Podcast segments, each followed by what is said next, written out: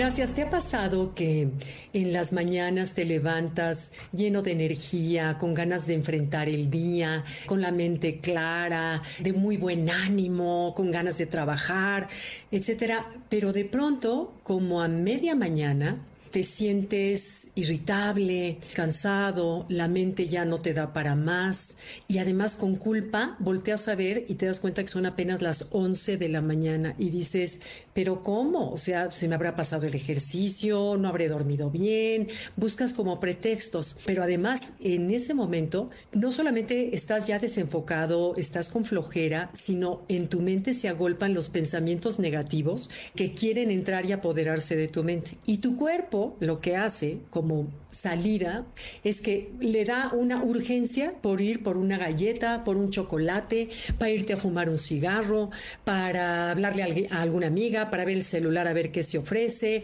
algo como que te despierte. Bueno, todos hemos escuchado acerca de lo que son los ritmos circadianos, es decir, los ritmos biológicos de nuestro cuerpo, que son ritmos naturales en donde en cuanto hay oscuridad, por ejemplo, ahorita en invierno que oscurece más temprano, empezamos a sentir a sentirnos soñolientos más temprano, es simplemente por la oscuridad o cuando amanece los primeros rayos de luz, te dan ganas de levantarte, te dan ganas de enfrentar el día con ánimo y ese ánimo se nos mantiene a lo largo del día. Bueno, la la palabra circadiano significa acerca del día y su ritmo biológico es de 24 horas. Entonces, eso es lo que es un ritmo circadiano. Sensible a la luz, sensible a la oscuridad, que es nuestro cerebro, y de ahí gobiernan hormonas, etcétera, que nos dan esos estados de ánimo dependiendo de la hora del día. Pero lo que poca gente conoce son los baches ultradianos. Los baches ultradianos son totalmente naturales, todos los hemos experimentado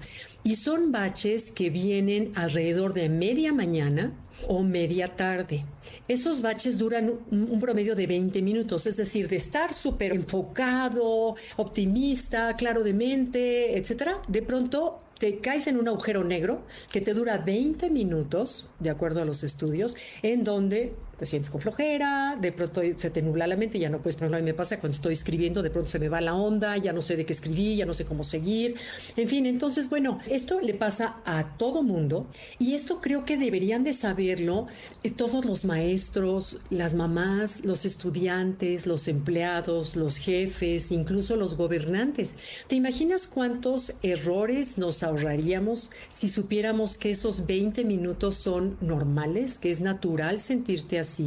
y que hay maneras sanas de recuperar y energetizar, y recuperar la energía y sentirnos energéticos en lugar de salir por el chocolate y el café y el, dulce este, o, el cigarro, ¿no? ¿Te imaginas cuánta cafeína nos ahorraríamos, cuántas calorías nos ahorraríamos, minutos de excesos de pantalla de, en comparación con el día anterior o semana anterior, como de pronto nos llega el aviso que tenemos, si sabemos que hay maneras más sanas y que es natural sentirnos así, y hay que hay maneras más sanas de salir de esos baches ultradianos. Entonces, cuando sientas los primeros síntomas de que ahí viene un bache ultradiano, acuérdate que es como a la hora y media de que empezaste a trabajar dos horas más o menos, 11 de la mañana, duran 20 minutos. Entonces, cuando sientas esos baches, en lugar de esforzarte en seguir un trabajo en donde seguramente cometerás errores, en donde seguramente le contestarás mal a alguien, quizás tomes malas decisiones y sobre todo estarás lleno de pensamientos negativos. ¿Te imaginas cuántas visitas al psicólogo nos ahorraríamos si supiéramos que es parte natural de cualquier ser humano de esos ciclos ultradianos que tenemos, ¿no? Entonces, lo que hay que hacer es cómo recargar energía de una manera sana y efectiva. Uno, párate, primero respira,